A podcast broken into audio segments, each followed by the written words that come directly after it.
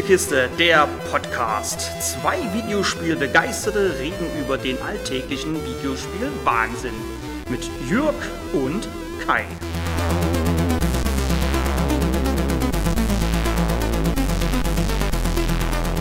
Bei den mittlerweile über 80 Folgen des Podcasts ist es sicher das eine oder andere Mal rausgekommen.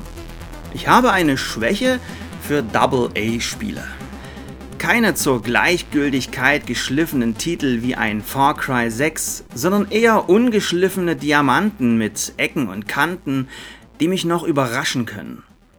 Aber manchmal sind es auch wie das heute getestete Werewolf The Apocalypse Earth Blood ungeschliffene Kieselsteine.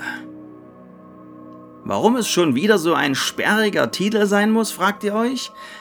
Nun, das Spiel basiert auf dem Tabletop-Spiel Werewolf the Apocalypse, welches wiederum zum großen übergreifenden Spieluniversum der Dark World gehört, in dem zum Beispiel auch Vampire the Masquerade angesiedelt ist. Earthblood ist nun quasi nur ein Eintrag, eine Geschichte, muss aber wegen Lizenz und so trotzdem den großen Namen vorneweg tragen ähnlich wie Vampire the Masquerade. Denn die Videospiele haben dort ja auch den Zusatz Redemption oder Bloodlines 2. Auf Werewolf hatte ich richtig Bock, wohl wissend, dass ich keine Grafikbombe zu erwarten habe. Aber ich hatte Lust auf ein Spiel aus der Dark World. Redemption ist nun schon eine Weile her, Bloodlines hatte durch die vielen anfänglichen Bugs viel Kredit bei mir verspielt, aber Bloodlines 2 war ja angekündigt und es schien, als würden wir zum Start der neuen Konsolen ein epochales, düsteres Vampir-Rollenspiel bekommen. Tja, das war dann aber nun nix.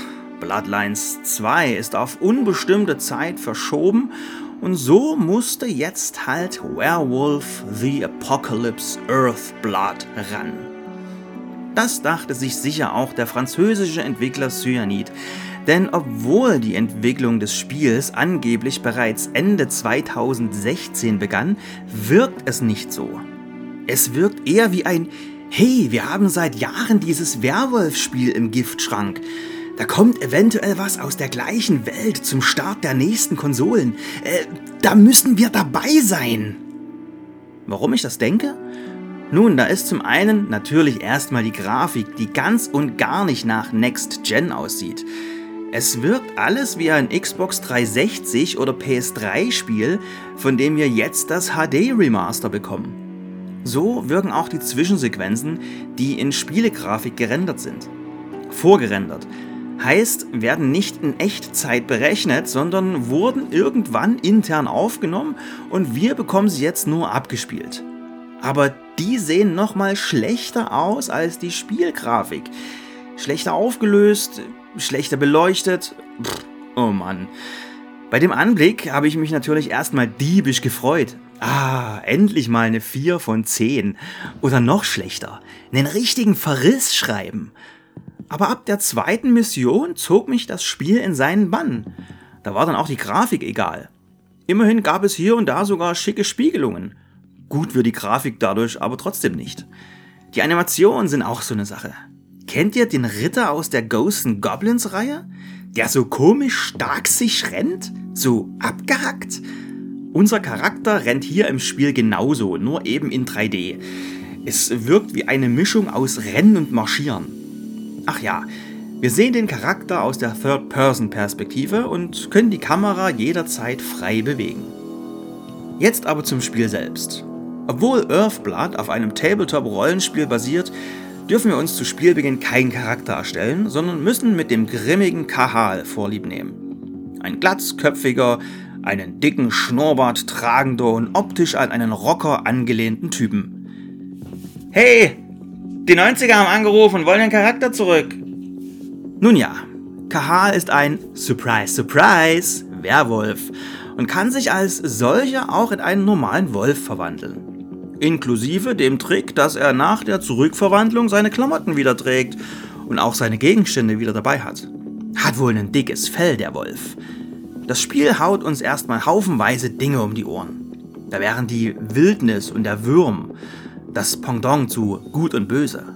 Der große Gott Gaia, der von den Werwölfen beschützt wird. Die Werwölfe, die im Spiel Garou genannt werden und deren Rudel Kern genannt wird. Und weil wir noch nicht genug mit Begriffen um uns geschmissen haben, ist Kahal natürlich noch ein Fiana-Krieger. Maximal verwirrt? Gut, dann kann ich ja fortfahren. Obwohl Kahal ein Werwolf ist und als solcher gut austeilen kann, ist das Spiel um eine Schleichmechanik herum gebaut. Die Schleichmechanik hat Entwickler Cyanid aus seinen vorherigen Styx-Spielen übernommen, von denen vor allem Teil 2, Shards of Darkness, grafisch mehr überzeugen kann als ihr aktueller Titel. Aber ich will nicht schon wieder auf der Grafik rumhacken. Kahal schleicht sich in Menschen- oder Wolf-Gestalt durch Fabrikanlagen der Firma Andron, die egal wo sie auf der Welt stehen, alle gleich aussehen. Wenn Kahal schleicht, dann tut er das im Übrigen automatisch. Es gibt keine Taste zum Wechseln bzw. Ducken. Das liegt an der Art, wie das Spiel aufgebaut ist, nämlich Raum für Raum. Wird man in einem Raum entdeckt, ist das Spiel nicht vorbei, sondern es kommt zum Kampf und Kahal wechselt in seine Werwolfform und schnetzelt sich munter durch die Gegner. Ist der Kampf vorbei, läuft Kahal ganz normal durch den Raum, kann auch rennen, nur um dann im nächsten Raum bzw. dem nächsten Abschnitt sich wieder automatisch zu ducken. Denn hier haben die Gegner nichts von dem Massaker nebenan mitbekommen. Passend dazu ist auch die Schleichmechanik selber wie aus den 2000ern. Die Gegner sehen uns nicht, wenn wir im 90-Grad-Winkel neben ihnen stehen, also pardon, hocken. Sie sehen uns auch nicht hinter einer Brüstung, wenn sie direkt davor stehen und in unsere Richtung gucken. Ihr Blick geht schnurgeradeaus. Steht so wohl im Arbeitsvertrag von Endron. Aber trotz, dass die, ich will sie ungern KI nennen, so agiert und reagiert, ist das für den weiteren Spielablauf doch wichtig. Denn mit jedem lautlosen Kill sammelt Kahal Zorn an. Maximal vier Zornpunkte hat er zu Beginn des Spiels, was sich später auf bis zu sechs leveln lässt. Mit dem gesammelten Zorn kann man in der Werwolf-Gestalt dann Spezialfähigkeiten auslösen. Zorn sammelt man auch im Kampf als Werwolf. Wer aber vorher gut schleicht und schon genug Zorn aufgestaut hat, der hat schon zu Beginn des Kampfes einen nicht zu unterschätzenden Vorteil. Als Werwolf ist es zudem noch möglich, die Kampfhaltung zu wechseln. Von schnell und agil zu langsam und dafür mehr Treffer einsteckend. Irgendwann ist Kahal auch so in Rage, dass man Raserei aktivieren kann. Hier vereinen sich beide Kampfhaltungen für einen kurzen Moment. Erst schleichen, um Zorn anzusammeln, um den dann im Kampf zu nutzen. Das fand ich eine gute Idee, denn so harmonieren beide Spielstile gut miteinander, zumal sich beide Richtungen mit verschiedenen Fertigkeiten noch verbessern lassen. Durch erfüllte Missionen bekommt man Geistpunkte, die sich auch in den Gebieten finden lassen. Aktiviert man einen speziellen Sichtmodus, so sieht man an einigen Pflanzen oder Holzfigürchen Geistenergie, die man dann aufnehmen kann. Die gesammelten Geistpunkte könnt ihr nun investieren, um zum Beispiel als Wolf für Gegner schlechter sichtbar zu sein, um mehr Pfeile für die Armbrust tragen zu können oder um einen neuen Spezialangriff zu bekommen. Mit dem angesprochenen Sichtmodus lassen sich im Übrigen auch Feinde durch Wände hindurch entdecken. Das macht das Schleichen nur noch einfacher, da man, bevor man einen Raum betritt, schon vorher weiß, wie viele Gegner da drin sind. Nun Kai, das hast du dir so gedacht, denn ab der dritten Mission funktioniert das mit dem Schleichen nicht mehr so toll, was schade ist. Denn das Schleichen fühlte sich, trotz der strunzdummen KI, belohnender an als der Kampf, was einzig und allein an der fehlenden Wucht der Kämpfe liegt. Es fühlt sich an, als würde man Papierfiguren zerreißen. Da hilft dann auch der rockige Soundtrack nicht.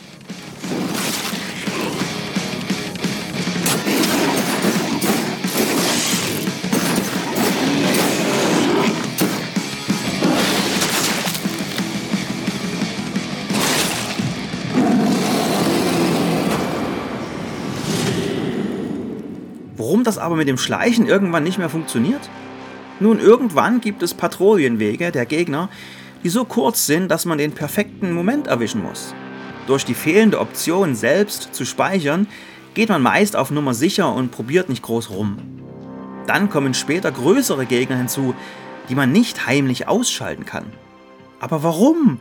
Ihr habt ein Levelsystem eingebaut. Warum gibt es dann keine Fähigkeit, die man dahingehend erlernen kann? Es gibt vier legendäre Fertigkeiten, die ich im Kampf erlernen kann.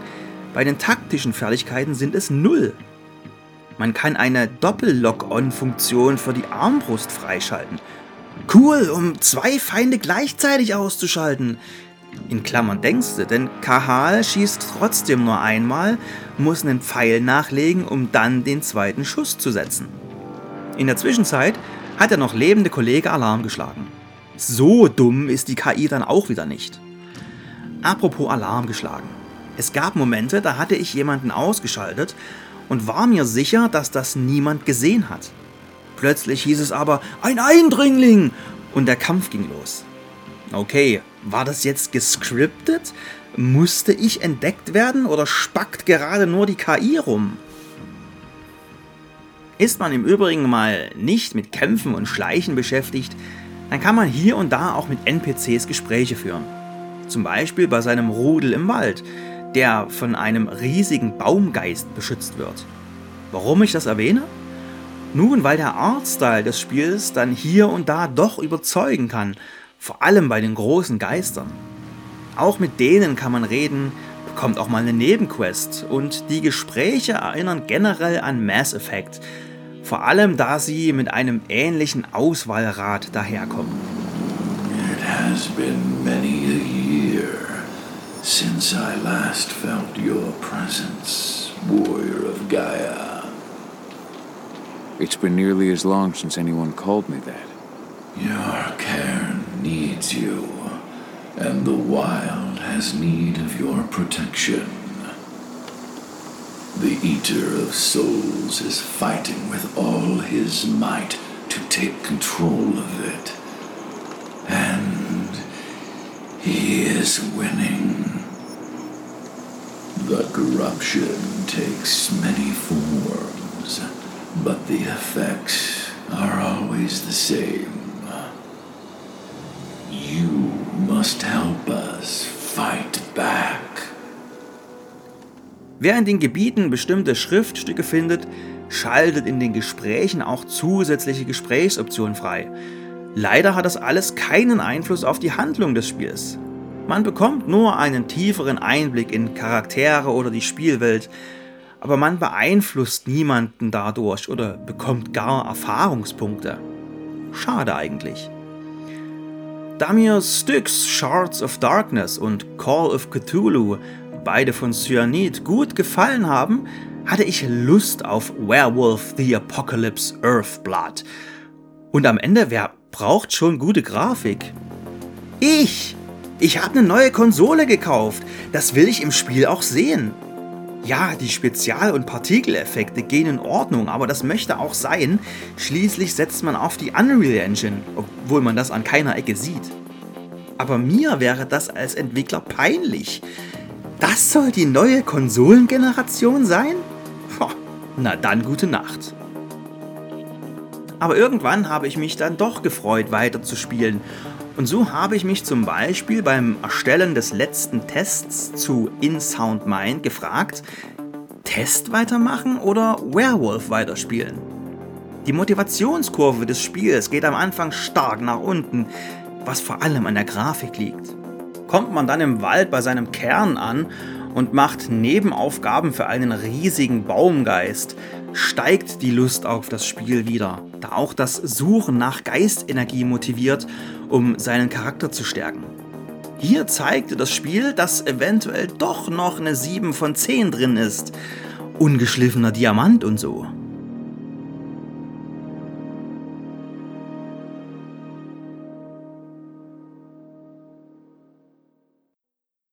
Aber irgendwann reißt das Spiel alles, was es aufgebaut hat, wieder ein. Die Schleichmechanik ist nicht ausbaubar, die Kämpfe irgendwann nicht mehr fordernd, sondern nur noch zu lang, da auch dauernd neue Gegner in die Arena geschoben werden. Und die Gespräche sind nicht nur egal, sondern für den Handlungsverlauf komplett irrelevant, da man am Ende nur vor eine simple Wähle A oder B Entscheidung gestellt wird. Und so wähle ich auch nur eine, hm, mir egal, 5 von 10. Wenn euch der Podcast gefallen hat, dann erzählt euren Freunden, dass es uns gibt, empfehlt uns weiter oder lasst auf einschlägigen Podcast-Portalen eine Bewertung da. Danke fürs Zuhören. Ciao, ciao.